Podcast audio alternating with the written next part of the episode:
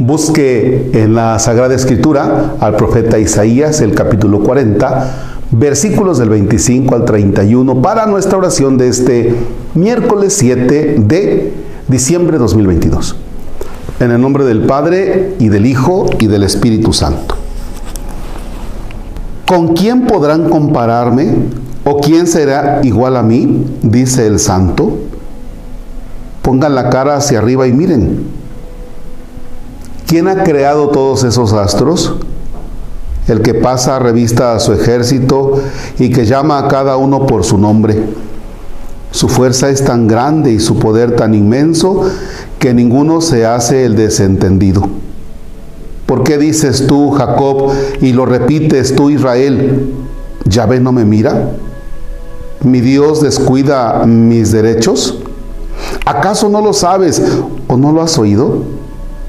Yahvé es un Dios eterno que ha creado hasta los extremos del mundo.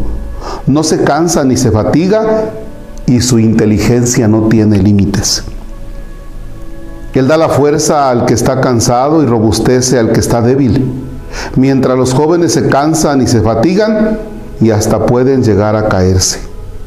Los que en Él confían recuperan fuerzas y les crecen alas como de águilas. Correrán sin fatigarse y andarán sin cansarse. Palabra de Dios. Te alabamos, Señor.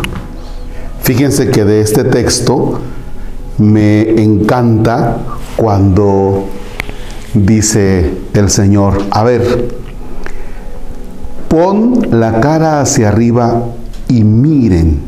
A ver, ¿quién ha creado todos esos astros? Ah, bueno, el que les pasa lista y el que los conoce por su nombre. ¿Ya? Entonces, si Él es todopoderoso, ¿por qué? Y hace referencia allí, dice, ¿por qué lo dices tú, Jacob, y lo repites tú, Israel? ¿Por qué dices, mi Dios no me escucha? Ándale. Creo que con ese reclamo de Dios en él, ¿por qué dices, Dios no me escucha, Yahvé no me escucha? Creo que tú y yo nos podemos sentir identificados. ¿Por qué?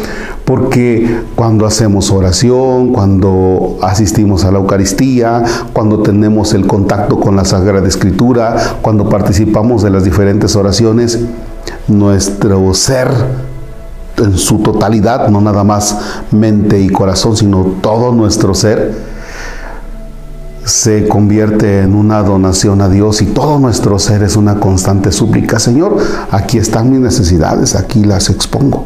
¿Ya? Y pasa un tiempo y decimos, Dios no me oye. Creo que Dios no me escucha.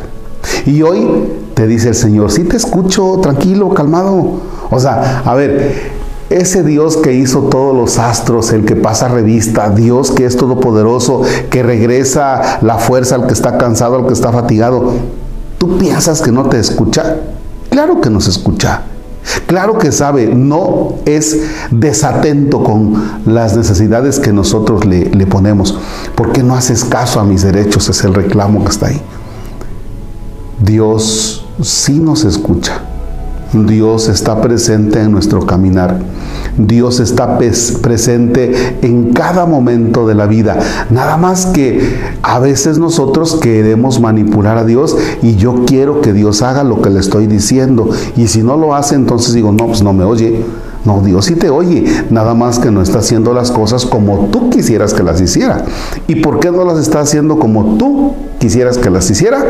Porque Él tiene una manera mejor de hacerlas y porque te va a dar una sorpresa en el sentido de que te va a sorprender y te va a decir, mira, no lo hice por esto, porque te tenía algo mejor. Nosotros nos quedamos cortos. Sí, padre, pero es que yo le he pedido y ya pasaron como dos meses o tres años y no, no veo resultados.